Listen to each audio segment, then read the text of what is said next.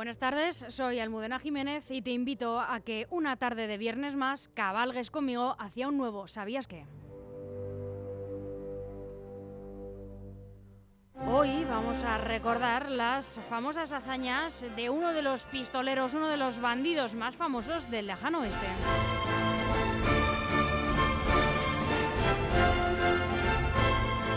Y es que esta semana, ayer concretamente, se cumplieron 141 años de la muerte de uno de los eh, mayores forajidos, eh, Billy el Niño.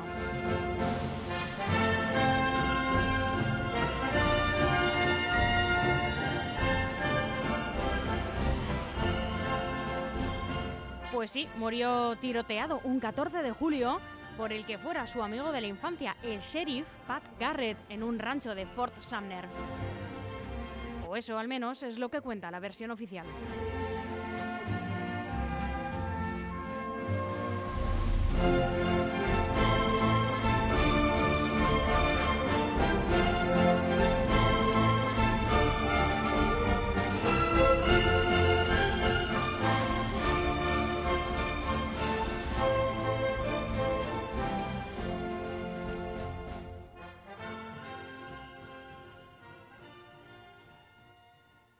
Fort Nuevo México, 14 de julio de 1881. La noche era calurosa y había luna llena. De repente, un disparo efectuado por Pat Garrett, sheriff de Lincoln, Nuevo México, abatía a su amigo de la infancia, Billy el Niño, que tan solo pudo articular estas palabras en español. ¿Quién es?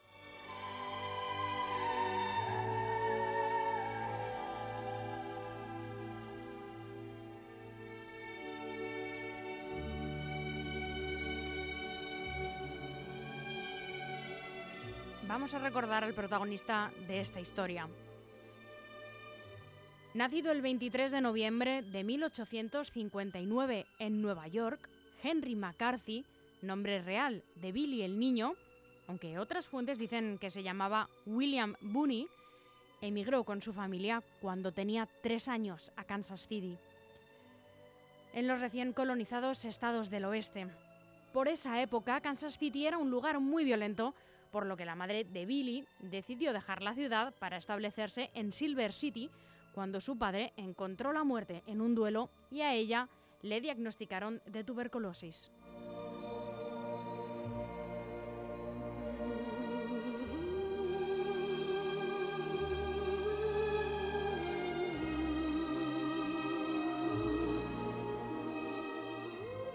A los 12 años, Billy empezó a frecuentar los salones de la ciudad y entonces conoció a George Schaffer, más conocido por Sombrero Jack. George era un jugador y un delincuente de poca monta que tras robar en una lavandería china huyó dejando tirado a Billy con el botín del robo, del cual, claro, fue acusado. Tras ser puesto en libertad condicional, el día del juicio, Billy huyó por una chimenea, convirtiéndose de este modo en un fuera de la ley.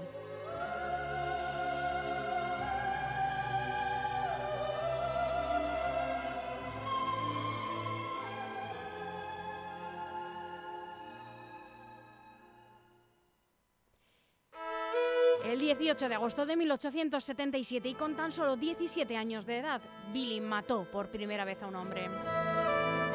Su víctima fue un herrero de Fort Grant llamado Frank Windy Cahill, un inmigrante irlandés que era el típico matón de pueblo que disfrutaba metiéndose con los más débiles. Iba un poco de justiciero. A partir de entonces, los actos criminales de Billy fueron en aumento y tras matar y robar a tres indios, su siguiente víctima sería el sheriff William Brady.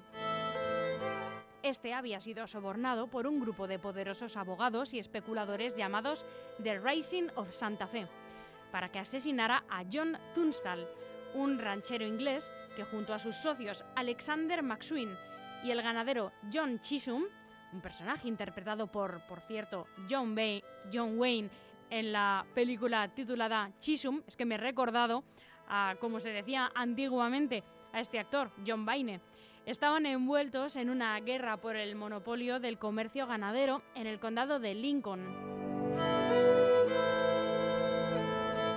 Billy había sido empleado por Tunstall como vaquero y cuando este fue asesinado, el 18 de febrero de 1878, Billy se unió a una banda llamado, llamada Los Reguladores que era un grupo de vaqueros legalmente constituidos, eso sí, liderados por el capataz de Tunstall, Dick Brewer, quien había jurado vengar la muerte de su patrón.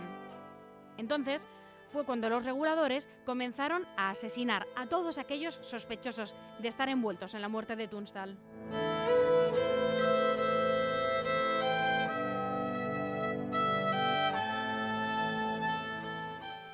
El 1 de abril de 1878, Billy ideó y llevó a cabo un plan para tender una emboscada y acabar con la vida de uno de los principales involucrados, el sheriff Lincoln William Brady.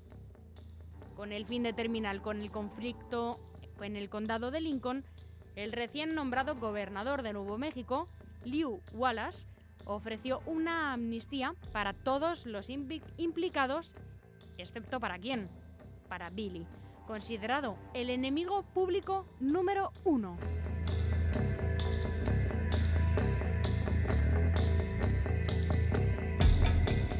Así que fue entonces cuando el gobierno de los Estados Unidos emitió una orden para capturarlo vivo o muerto y juzgarlo por los delitos cometidos.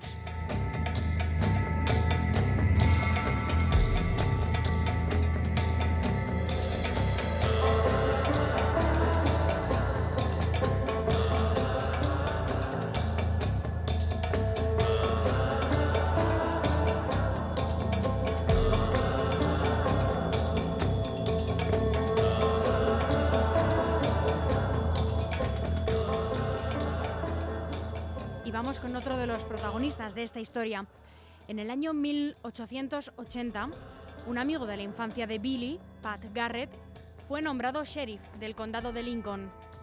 Garrett inició una campaña personal para capturar a Billy el niño y a su banda, que culminó con el arresto de Billy en diciembre de ese mismo año.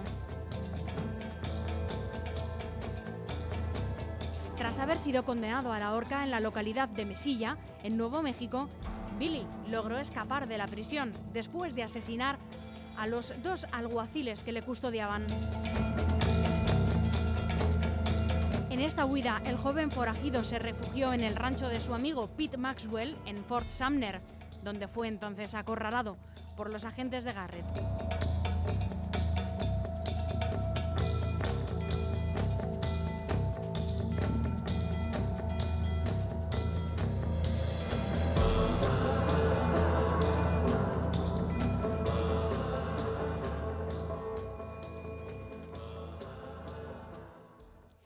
Es en este punto cuando surgen dos versiones diferentes de lo acontecido. La que afirma que durante el tiroteo entre Billy y Pat Garrett el bandido fue herido mortalmente y tras una larga agonía murió desangrado.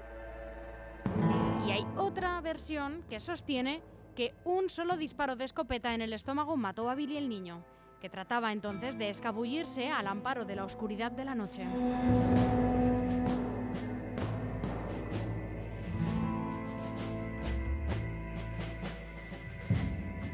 Puede que te estés imaginando a Billy el niño como un hombre con la piel ajada y muy curtida por el sol. Sin embargo, Billy el niño no vivió para cumplir los 22 años.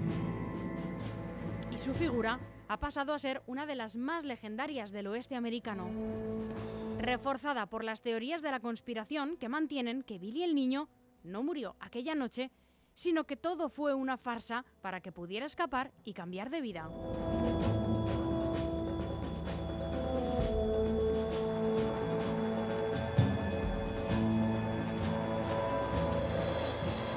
Esta teoría se basa en que Jesse Evans, un pistolero involucrado junto a su banda en el asunto de Tunstall y desaparecido desde 1882, reapareció muchos años después, en el 1948, y afirmó que de los bandidos que participaron en la guerra del condado de Lincoln quedaban todavía tres con vida. El mismo, Jim McDaniels y Billy el Niño, que se escondía en Texas bajo el nombre de Oli P. Roberts.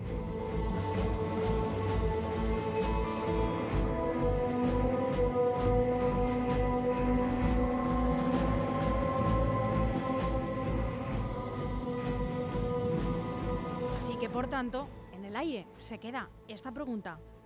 ¿Murió Billy el niño durante el tiroteo en Fort Sumner o logró escapar y vivió bajo una identidad falsa? Aquí os dejo esta pregunta para que le deis unas cuantas vueltas, investiguéis y este ¿sabías qué? Pues os deje otra pregunta abierta, una puerta en esta tarde de viernes. Soy Almudena Jiménez y ha sido un placer pasar este ratito con vosotros.